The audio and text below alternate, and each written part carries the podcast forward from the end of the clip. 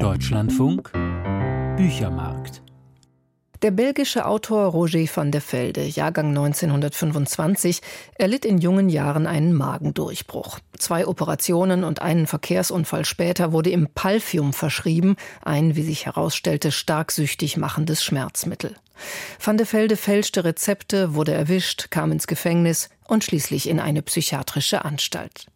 Hier entstanden seine maßgeblichen literarischen Werke, auch sein erster, jetzt endlich auf Deutsch erschienener Erzählband Knisternde Schädel. Tobias Lehmkuhl stellt ihn vor. Es ist ein Trugschluss, dass in einer Psychiatrie von morgens bis abends der blanke Irrsinn herrscht. Schon der großzügige Einsatz von Beruhigungsmitteln steht dem entgegen. Vor allem aber ist nicht jeder Geisteskranke davon besessen, unentwegt seinem Wahnsinn Ausdruck zu verleihen, den ganzen Tag Napoleon spielen, sich die Kleider vom Leib reißen und das Mobiliar zertrümmern, wäre einfach zu anstrengend.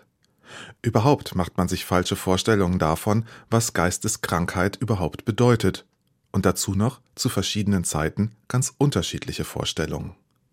Wer schmerzmittelabhängig ist, wie der Schriftsteller Roger van de Velde, doch in der Lage, derart luzide Erzählungen zu schreiben, wie nur wenige andere Schriftsteller des 20. Jahrhunderts, würde heutzutage das steht zumindest zu hoffen, nicht in eine geschlossene Anstalt gesperrt.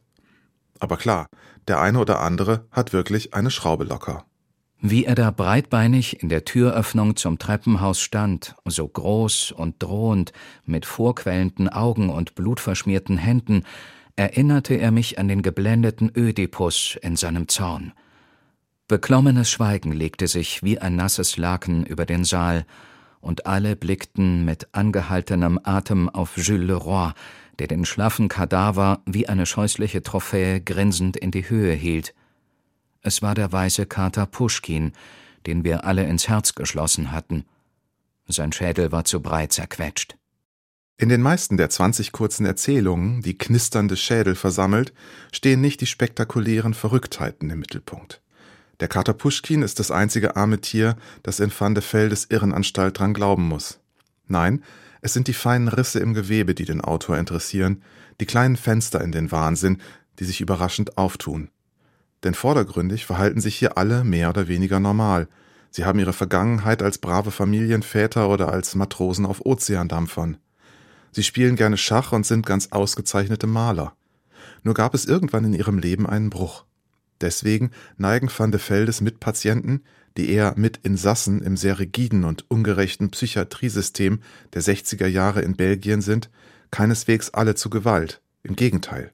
Die meisten von ihnen sind friedliche Wunderlinge, die lediglich ihre Ticks pflegen. Daniel rauchte nur an drei, höchstens vier Tagen pro Monat, dann aber wie wild von morgens bis abends, sozusagen an einem Stück durch, und noch dazu die längsten Zigaretten, die mir je untergekommen sind. Mit dem Blättchen drehte er je drei Zigaretten aneinander und verstaute dann einen Teil des Vorrats sorgfältig in einer flachen, rot lackierten Pinseldose mit einem aufgemalten goldenen chinesischen Drachen, die er wie einen kostbaren Besitz immer bei sich trug.